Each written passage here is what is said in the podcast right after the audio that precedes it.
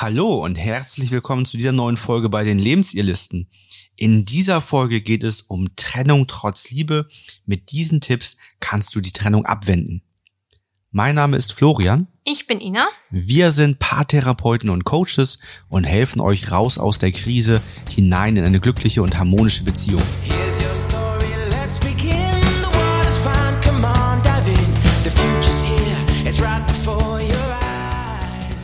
Trotz Liebe. Dann, wenn man sich zwar liebt, aber halt andere Umstände dafür sorgen, dass man nicht mehr zusammen sein kann. So könnte man das grob beschreiben. Häufig ist auch so ein Thema, zum Beispiel so eine räumliche Verlagerung. Man hat verschiedene Zukunftsvisionen. Also irgendetwas ist zwischen einem, wo man sagt, wir kommen, wir kommen da in der Zukunft nicht zusammen weiter, aber wir lieben uns noch. Das Gefühl ist da, die Emotionen sind da und eigentlich möchten wir zusammenbleiben. Manchmal passiert es, dass der Wunsch aufkommt, die Beziehung doch noch zu retten und die Trennung abzuwenden. Und wir wollen euch jetzt einmal zeigen, ob und wie das funktionieren kann. Ja, Trennung trotz Liebe scheint ein sehr wichtiges Thema zu sein, denn wir haben im Januar dazu schon mal eine Folge rausgebracht. Da ging es darum, dass äh, mit, mit diesen Tipps kannst du eine harmonische Trennung einleiten oder eine harmonische Trennung durchführen. Und die ist tatsächlich seit Januar durchgängig auf Platz eins bei uns bei den meist gehörten Folgen. Und dann dachten wir uns, jetzt ist das doch mal sehr passend, äh, nochmal die andere Seite zu beleuchten. Also nicht nur, wie kann man sich harmonisch trennen, sondern wie schafft man es auch vielleicht, die Trennung abzuwenden? Denn Trennung trotz Liebe heißt ja normalerweise, dass schon was da ist, was einen zusammenhält. Und vielleicht gibt es dann doch noch die Möglichkeit, das ganze Ding abzuwenden. Ich glaube, das Problem bei Trennung trotz Liebe ist halt auch dieses ambivalente Gefühl. Auf der einen Seite sagt der Kopf, die und die Fakten bestehen, wir sollten uns trennen, wir werden den Punkt immer wieder in unserer Beziehung haben, wir können uns darauf nicht einigen. Und dann sagt äh, der Bauch sozusagen, ja, aber ich liebe die Person doch. Ich möchte die Person nicht aus meinem Leben lassen. Sie soll äh, mit mir tolle Lebensmomente noch erleben. Ich möchte die Person nicht gehen lassen, weil ich mir vielleicht mit demjenigen die Zukunft halt irgendwie doch wünsche, Kinder wünsche, was auch immer. Und ich glaube, da ist der Leidensdruck einfach auch immens groß, wo auch viele Leute die Folge vielleicht gehört haben, weil man so verzweifelt ist. Ja, also Trennung trotz Liebe zeigt eigentlich, dass man in eine natürliche Konsequenz hineingeraten ist. Ne? Also ja. die natürliche Konsequenz heißt immer, wenn man etwas tun muss, was man nicht tun will. Und dafür gibt es bestimmte Ursachen, warum das in eine natürliche Konsequenz hineinläuft. Wir wollen uns gleich anschauen, wie ist es, wenn man an dem Punkt bereits steht. Deutlich sinnvoller ist es natürlich, möglichst frühzeitig sich selbst und die Beziehung zu reflektieren. Und wenn man merkt, dass man in so einen Punkt hineinlaufen könnte, das so früh wie möglich, in dem Fall, wenn man das in der Selbstreflexion für sich bemerkt, auszusprechen. Also auszusprechen, also die natürliche Konsequenz sozusagen anzukündigen, nämlich genau das zu sagen, hey, pass auf, ähm, da gibt's den und den und den Punkt ähm, was für mich nicht passt. Und wenn sich das nicht verändert, dann wird es irgendwann dazu kommen, dass ich mich trennen muss, obwohl ich das gar nicht will. Na, also lass uns daran arbeiten, dass sich das verändert. Genau, lass uns mal so ein bisschen konkreter werden und vielleicht mal aus den Coachings, die wir hatten, mal so ein paar typische Beispiele nehmen, ähm, die so da, dazu geführt haben, dass jemand in diesen Konflikt kam. Also das klassische Beispiel ist ja, wenn ähm, die Konflikte überhand nehmen. Mhm. Ja, also Streit und Konflikte im Alltag nehmen Überhand. Ähm, die Gefühle stauen sich immer weiter auf, weil man das nicht nachhaltig lösen kann. Und irgendwann ist einfach die Energie so weit raus und die ständigen Verletzungen werden immer mehr, dass man den Partner oder die Partnerin zwar zwar liebt, aber diese ähm, dieser gemeinsame Alltag ähm, so verletzend und schwer ist, dass man da raus muss. Ja, das wäre ein Grund. Zweite, was mir so einfällt, ähm, ist zum Beispiel ein unterschiedlicher Kinderwunsch. Also, dass der eine sagt, ich möchte Kinder, der andere sagt, man möchte, man möchte keine Kinder und man das Thema so ein bisschen immer vor sich hinschiebt und sagt, ja, das ist ja nicht akut, dann wird es akut. Und man sagt, okay, eigentlich lieben wir uns noch und äh, wir möchten auch nicht, dass es auseinandergeht, aber jeder stellt sich die Zukunft anders vor und es gibt ja nicht ein bisschen schwanger oder ein bisschen Kinder. Und ähm, dass man an dem Punkt dann kommt und sagt, ja, dann müssen wir uns trennen sonst. Ja, dann natürlich Ereignisse wie Fremdgehen, Fremdverlieben, Affären, ne, wo Mhm. dann das äh, häufig zur, zur Trennung trotz Liebe kommt, weil derjenige, also meistens lieben die sich ja beide noch, Mhm. ähm, zumindest wenn sie zu uns kommen. Ich weiß nicht, wie es bei Fällen natürlich ist, die nicht zu uns kommen. Ähm, weiterer Punkt ist, wenn äh, entweder Klarheit darüber entsteht oder eine Veränderung passiert im eigenen Lebenssinn, Ja. ne, der dann vielleicht dazu führt, dass das nicht mehr miteinander vereinbar ist. Ne? Ja, Also, auch spannend, ja. Ne, wenn jetzt zum Beispiel einer von uns beiden die Idee hätte, ähm, ich möchte ganz gerne jedes Jahr acht, neun Monate reisen und der andere sagt, nee, ich, ich fühle mich hier total wohl, ich bin total heimischer Mensch und ich möchte das nicht. Und der Druck in mir wächst so groß, Abenteuer zu erleben, die Welt zu entdecken. Oder ich habe vielleicht auch eine Vision, die ich entwickle ne, und möchte sechs Monate im Jahr auf dem Schiff unterwegs sein und die Weltmeere von Plastik befreien, ähm, weil das sich in mir auf einmal als so starke Vision und so wichtig für mich und für die Menschheit herauskristallisiert, dass manchmal eben die, die Beziehung eben einer Vision zurücksteckt, sozusagen. Ne? Auch wie ich am Anfang schon gesagt habe, könnte ein Punkt sein, dass man unsicher ist, was Wohnverhältnisse angeht. Also typischerweise so ein Thema bei Fernbeziehungen, äh, wo man sagt, irgendwann man möchte zusammenziehen, aber man da keine Lösung findet. Jeder sagt, nee, ich möchte hier bleiben, ich möchte hier bleiben. Genau. Wo auch die Liebe natürlich noch vielleicht da ist, aber man sagt, man findet einfach keine Lösung für das Problem. Das wären jetzt mal so ein paar Fälle, die immer mal wieder im Coaching oder sehr häufig im Coaching vorkommen, ne? Wo, wo die Liebe eigentlich da ist, aber die Problematik, die natürliche Konsequenz halt aufgezeigt wird. Kommen wir mal so ein bisschen zu den Folgen. Die Folge ist ja immer so, dass mindestens eine Person an der Beziehung festhalten möchte. Und dadurch äh, versucht man so automatisch so ein bisschen diesen ja, Trennungsprozess zu verlangsamen. Man versucht nochmal zwischendurch durch so einzelne Sätze so ein bisschen Hoffnung zu schaffen oder derjenige könnte sich das ja doch nochmal überlegen. Und ähm, man möchte halt nicht aufgeben und versucht halt immer so Nischen zu finden, dass man den letzten Schritt nicht gehen muss. Ja, das, das haben wir ja auch häufig, dieses Hinauszögern.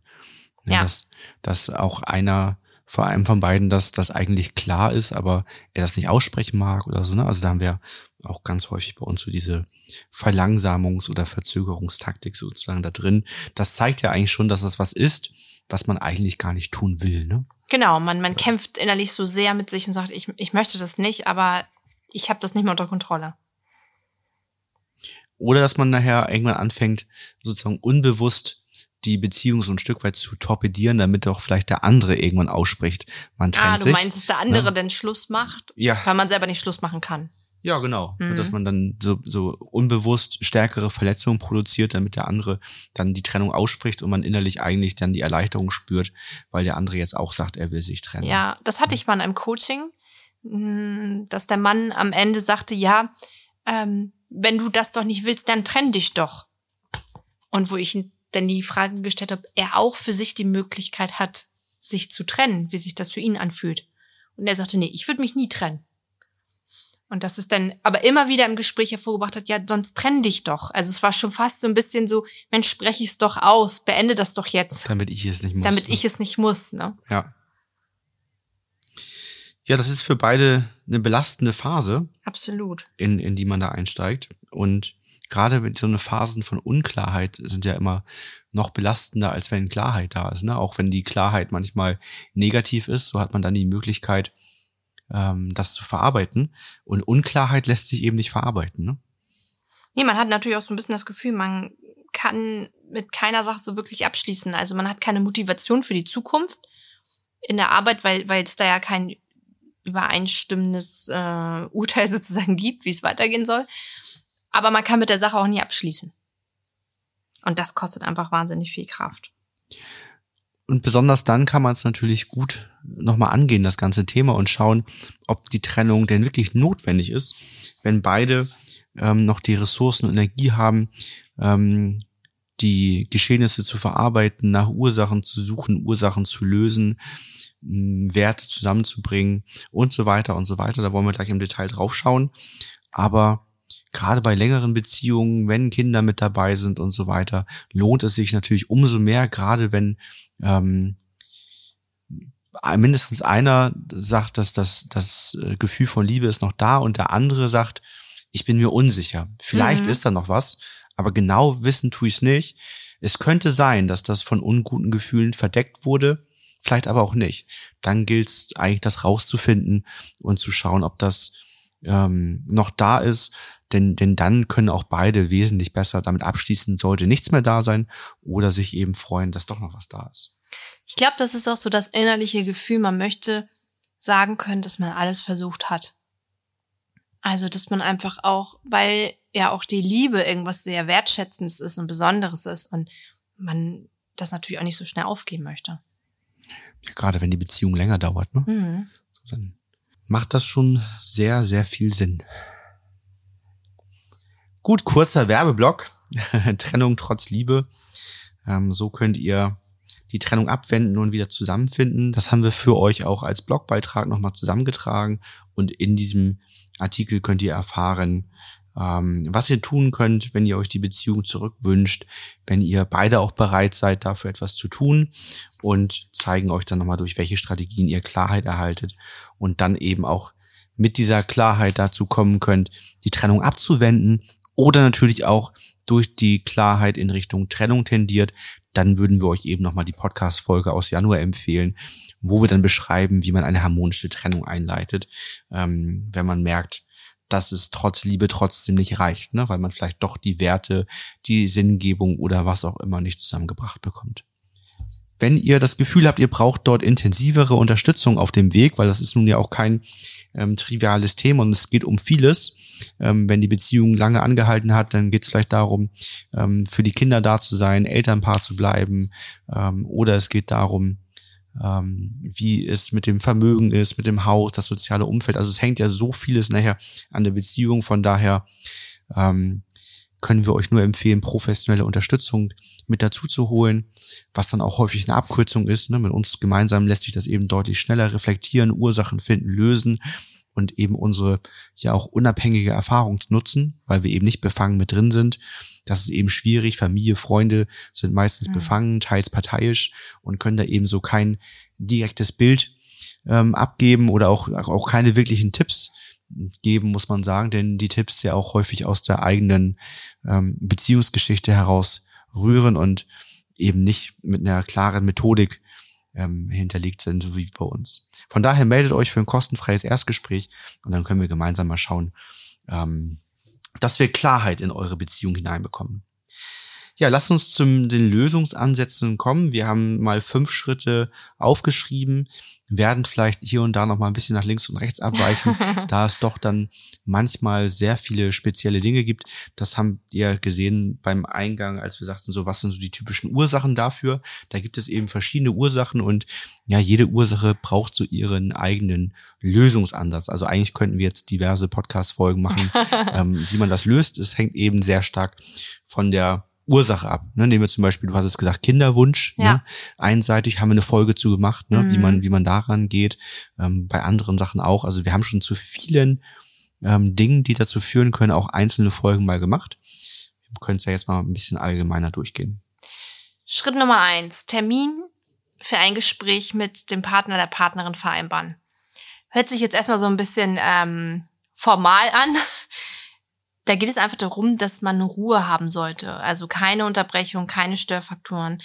Mal wegzukommen vom Tür- und Angelgespräch, was häufig ähm, dafür anfällig ist, dass man schnell in Vorwürfe kommt, sondern einfach mal eine Atmosphäre, ein Setting zu schaffen, wo Zeit da ist, wo nicht das Handy im Hintergrund piept, wo keine Kinder zwischendurch reinkommen und man wieder unterbrechen muss und wieder ansetzen muss und man ja auch gedanklich dann immer wieder unterbrochen wird. Ne? Gerade bei so emotionalen Themen braucht man ja auch, finde ich, mal ein, zwei Minuten, um mal Sachen sacken zu lassen und dafür braucht man Zeit. Deswegen sollte man sich bewusst mit dem anderen einen Termin ausmachen.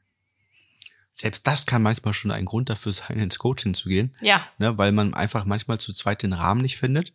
Und so wie manche beim Sport eben einen Mhm. Termin brauchen, also entweder einen Trainingspartner brauchen oder sogar einen Personal Trainer brauchen, um eben so einen Termin und so eine Verpflichtung zu haben, wo dann der Rahmen für einen hergestellt wird, so kann das im Coaching auch der Fall sein, ne? dass eben hier ein, ein entweder im Raum oder über den Zoom-Call und so weiter hat man dann halt den Termin ne, und, und stimmt sich darauf ein, hat eben dann diese zwei Stunden geblockt und so weiter. Ne? Das ist eben dann das, dieser Rahmen, der einfach da ist.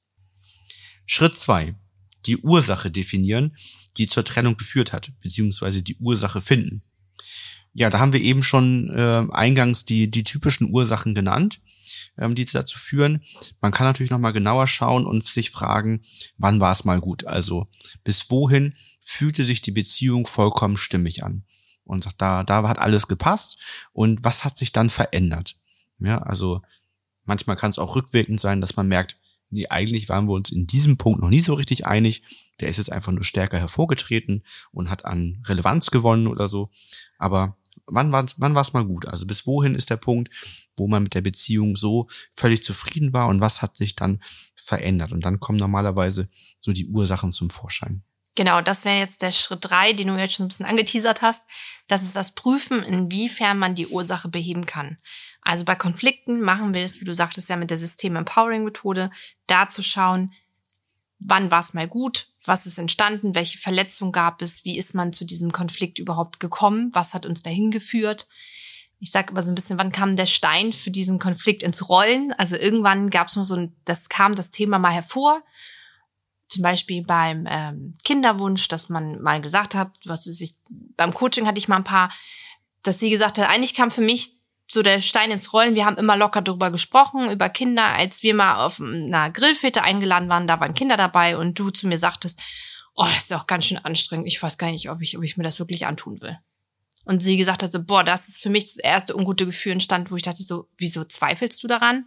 Wir hätten das doch eigentlich immer so offen gehalten. Wir hatten zwar keinen Plan, aber so da war das erste Mal und in dem Moment war jetzt auch gar nicht das große Fass aufgemacht worden, sondern das war einfach ein Satz, der situativ gesagt worden ist, der dann so das erste ungute Gefühl gemacht hat. Bei allgemeinen Unstimmigkeiten so eine Abgleich und Überprüfung, was nicht zusammenpasst. Ja, das machen wir ganz konkret mit unseren sieben Ebenen der Veränderung. Denn es kann natürlich auf verschiedensten Ebenen sein, dass etwas für die Beziehung nicht mehr förderlich ist, also hinderlich für die Beziehung ist.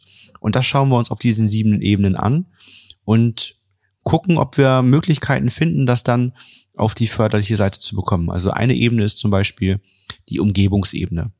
Da hatten wir mal ein Coaching ganz am Anfang. Da haben wir noch zu zweit gecoacht mhm. überwiegend. Und da war, das war unser erstes Intensivcoaching, glaube ich auch, ne? Ja, genau. Und schon so lange her, ich muss immer überlegen. Da war der Knackpunkt das Haus, ne? War ein großer ja, Hof ne? mit mit Hof, sehr ja. viel ähm, Gartenfläche, ich glaube drei vier Hektar, ne? Ja. Die da hinten dran waren. Und für ihn war das der Traum und genau das passende Haus und alles war gut. Und für sie war das einfach viel zu viel Arbeit.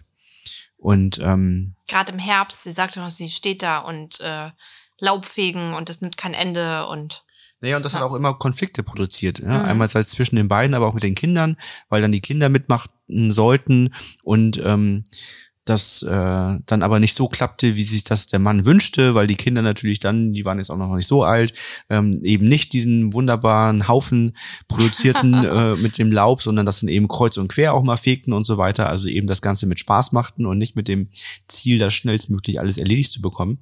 Und da war wirklich so der Punkt, er wollte sich eigentlich von dem Haus nicht trennen, sie wollte nicht mehr leben, also irgendwie das passt alles nicht mehr so zusammen. Und ähm, da stand dann sozusagen auch die Trennung trotz Liebe im Raum, weil einfach auf Umgebungsebene dieses Haus komplett zwischen denen stand. Ne? Und ähm, das konnten wir nachher sehr gut lösen. Wir haben dann irgendwann Feedback von den beiden bekommen. Das ist auch mal ganz schön, wenn wir Feedback mhm, von ähm, gecoachten Paaren bekommen.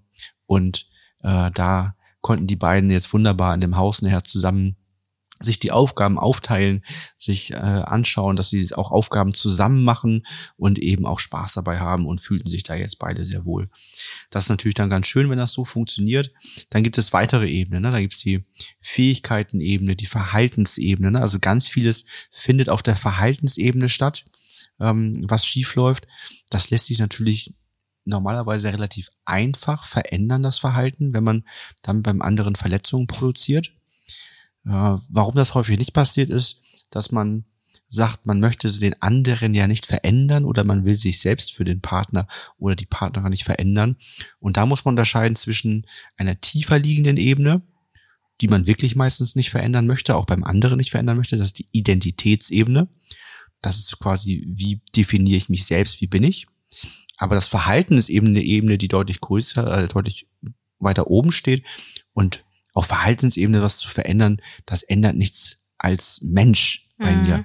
Ne? Also wenn du sagst, Mensch, könntest du, ähm, keine Ahnung, könntest du die, die Eier lieber sechs Minuten statt acht Minuten äh, kochen. Ich, ich mag die lieber, wenn die ein bisschen weicher sind. Dann ändert das nicht mich als Mensch. Ich muss nur mein Verhalten verändern, damit es dir ein Stück besser geht. Ne? Und das ist natürlich bei anderen Sachen genauso. Ja, immer wenn das Verhalten, das ist nichts, was eine Verletzung macht, das wäre eher ein Feedback sozusagen. Ähm, aber es gibt ja auch dann Verhaltensweisen, die eben beim anderen eine Verletzung machen. Autofahren Ne? zum Beispiel. Autofahren bei vielen Themen, ja, Ja. genau. Da hatten Ne? wir auch manchmal das Thema im Coaching, wenn man zu schnell Auto fährt und der andere Angst bekommt. Genau. So, das muss nicht sein, dass der andere Angst bekommt. Und es ist nun auch nicht so wahnsinnig äh, einschränkend, ähm, wenn man eben ein bisschen entspannter Auto fährt. Ne? Mhm. Da muss man aber immer, immer differenzieren. Das ist eben schwierig, wenn nachher die Angst des anderen sozusagen irrational wird, also nicht mehr ganz ins Verhältnis passt. Mhm. Also wenn dort 100 ist und man fährt 100 und derjenige hat Todesangst, dann passt was nicht. Dann muss man Ja. vielleicht gucken, warum hat derjenige Angst so stark beim Autofahren. Aber wenn dort 100 steht und derjenige fährt 180, dann ist die wahrscheinlich begründet, die Angst. Ne? Also Mhm. man muss da halt immer so ein bisschen, bisschen aufpassen. Ja, tiefer liegende Ebenen sind dann eben noch die Glaubenssätze und die Werte. Ne, da wird's natürlich sehr spannend. Ja. Ähm, da wird's vor allen Dingen spannend, weil der Prozess dort meistens ein Stück intensiver ist. Denn da geht's ganz viel um Toleranz, ähm, die, die Werte des anderen tolerieren können oder auch unterstützen können. Aber meistens fängt schon damit an, dass man eigentlich gar nicht weiß, wie die eigenen Werte sind, Mhm. in welcher Priorität die eigenen Werte ähm, ja, definiert werden und was genau getan werden muss oder passieren muss, damit sich ein Wert als erfüllt anfühlt. Na, und da, das ist eben ganz spannend, das mal für sich selbst genauer zu definieren und zu hinterfragen, sich da selbst zu reflektieren, um dann überhaupt mal einen wirklich stimmigen Abgleich mit dem Partner oder der Partnerin durchzuführen. Schönes Beispiel ist immer zum Beispiel das Thema Freiheit oder Gesundheit, so als Werte. Das ist natürlich spannend, wenn beide sagen, der Wert Gesundheit ist ganz wichtig, aber das ist ja viel zu oberflächlich vom Abgleich her. Denn was heißt denn das im Detail? Für den einen heißt Gesundheit, sich vegan zu ernähren und vielleicht fünfmal die Woche Sport zu treiben. Für den nächsten heißt ähm, Gesundheit, es reicht, wenn man so alle paar Jahre vielleicht mal, wenn man krank ist, zum Arzt geht, aber Genau, dann muss es einem richtig alle, schlecht gehen. man nimmt alle Vorsorgeuntersuchungen vielleicht noch wahr.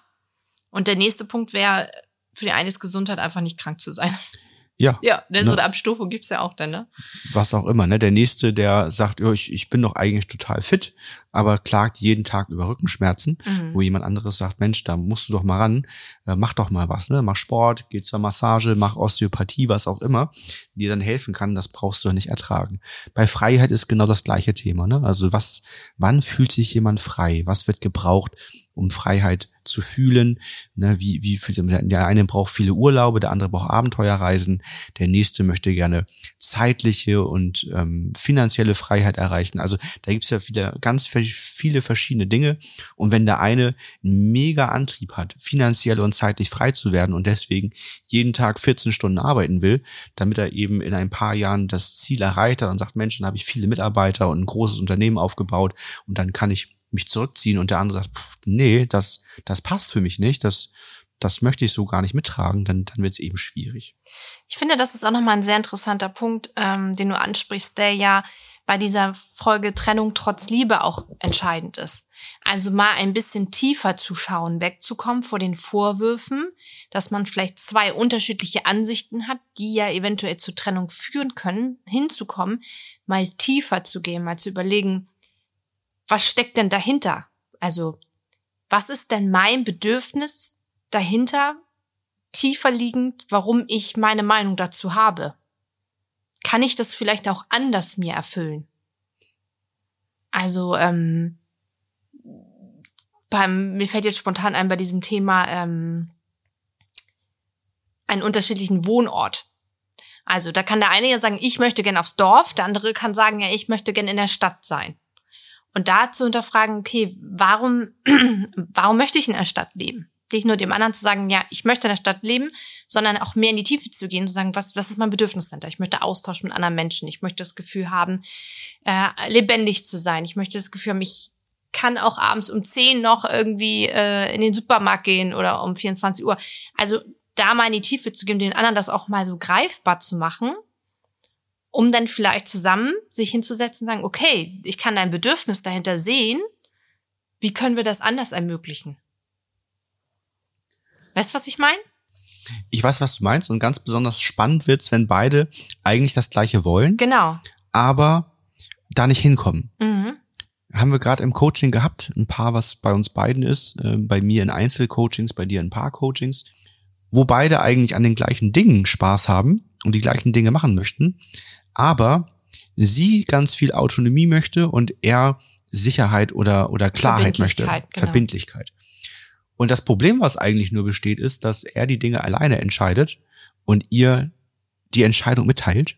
Mhm. Ne, ich möchte dann und dann den und den Urlaub machen und ich möchte, dass du dabei bist. Und dann ist das bei ihr Druck, der ausgelöst wird, weil alles schon steht und sie konnte nicht mit das Ganze gestalten und er hat entschieden. Und sie hat dann den Druck zu sagen, dass das nimmt mir die Freiheit, aber Nein sagen will ich auch nicht. Und ist dann in so einer Zwickmühle. Und, und da wär's, da ist es dann so einfach zu sagen, Mensch, wenn man in einer Beziehung ist, dann kann man Ideen einbringen, aber man sollte das gemeinsam entscheiden. Das heißt, er kann durchaus sagen, hey, ich habe Lust auf so einen seinen Urlaub und der Zeitraum wäre für mich ideal. Hättest du da auch Lust drauf?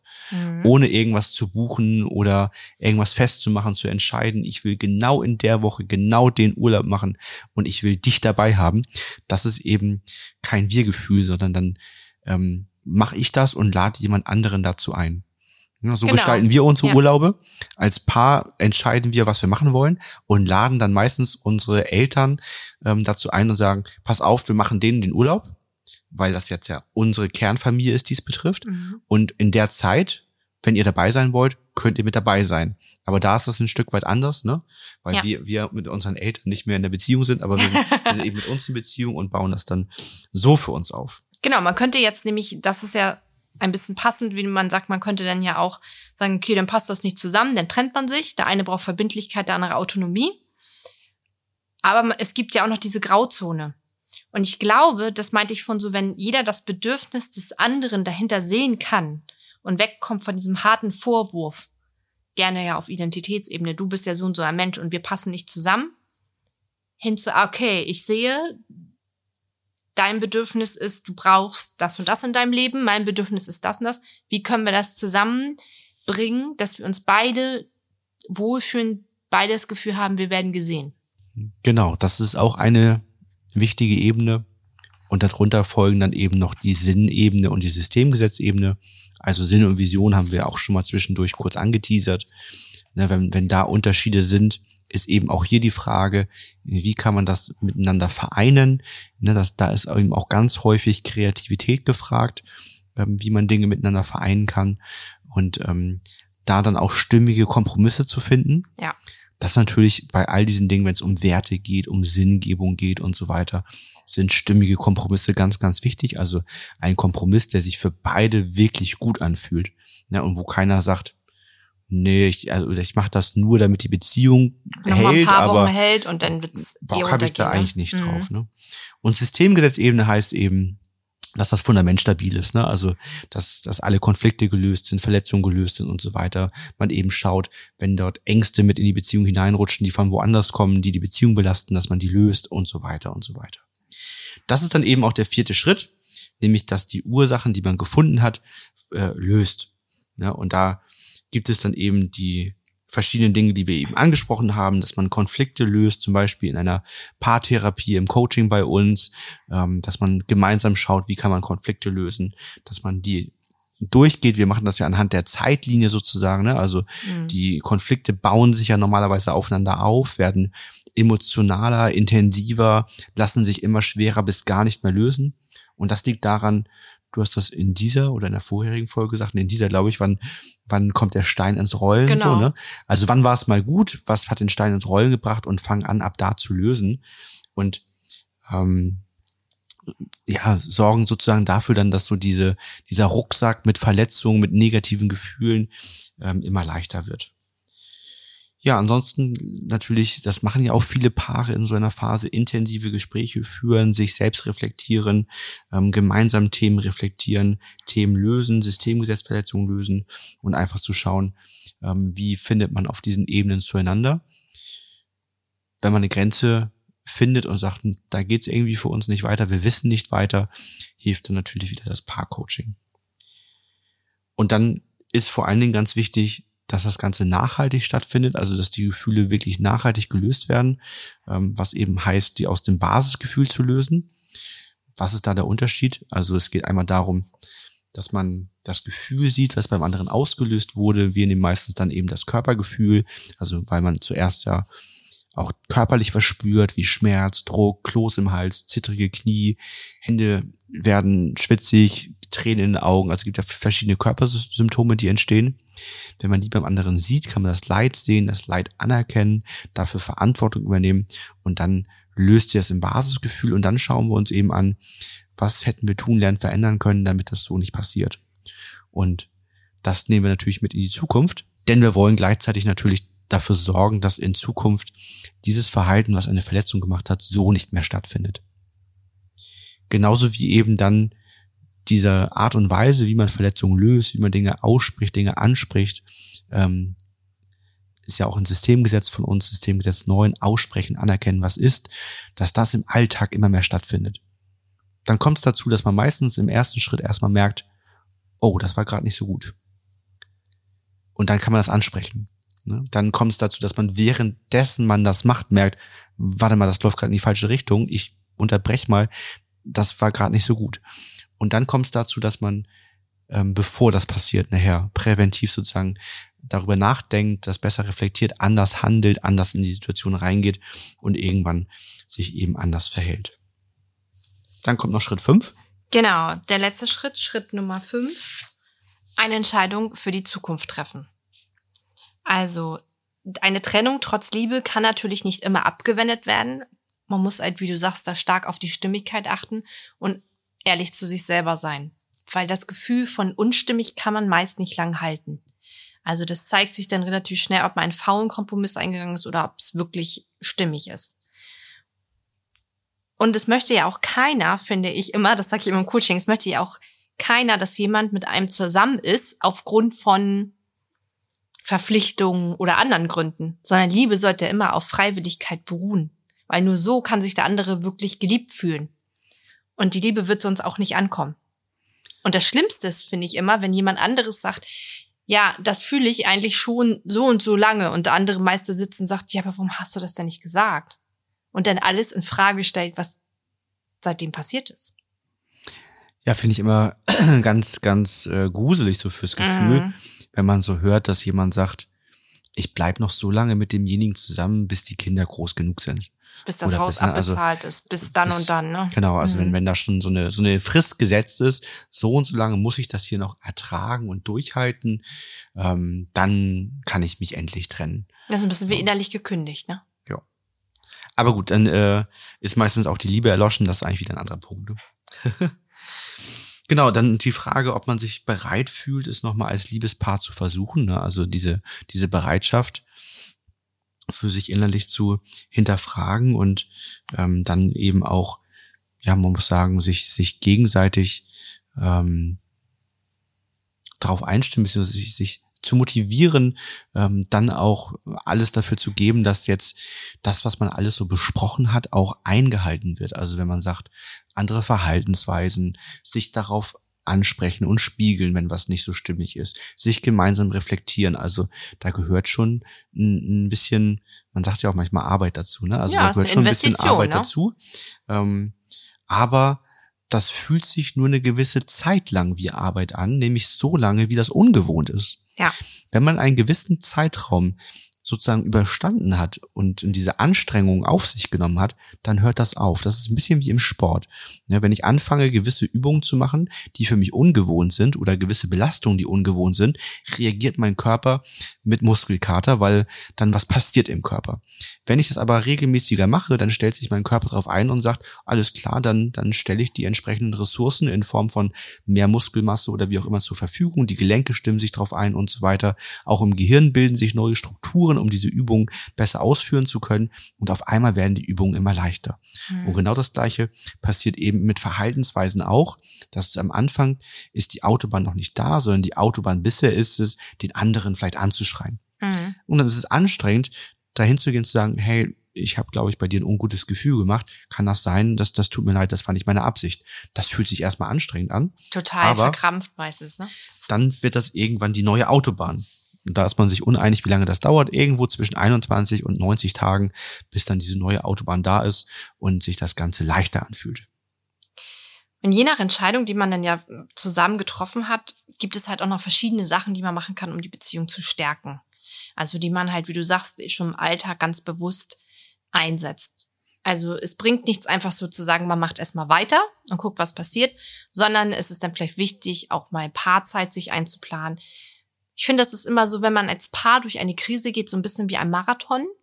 Und danach darf man auch gerne dann in die Entspannungsphase kommen, beziehungsweise man darf dann auch bewusst mit sich arbeiten. Aber auch darüber muss man ja sprechen. Also können wir uns mal jetzt einen Babysitter regelmäßig holen? Wie wollen wir unsere Abende gestalten? Was wollen wir verändern in der Kommunikation? Da haben wir noch natürlich auch noch eigene Tools in dem Coaching so entwickelt, wo wir gemerkt haben, das hilft den Paaren, ähm, wieder mehr zueinander zu kommen, was wir einfach auch im Coaching dann ganz bewusst einsetzen und euch als Leitfaden mitgeben. Ja, und da muss man ganz klar sagen, die, ab, ab dem Moment, äh, eigentlich die ganze Zeit, aber insbesondere ab dem Moment hängt der Erfolg des, des Ganzen ganz, ganz stark von eurer Motivation, euren Antrieb, ein Stück weit von eurer Disziplin ab, das auch wirklich zu tun, die Beziehung zu priorisieren, in den Vordergrund zu nehmen und die Beziehung eben nicht nur nebenbei laufen zu lassen. Und vor allen Dingen, was ein ganz typischer Fehler ist, nicht mit diesen Dingen aufzuhören, weil es mal gerade gut läuft. Ja, absolut. Ne? Mhm. Das, das auch da wieder der Vergleich mit dem Sport.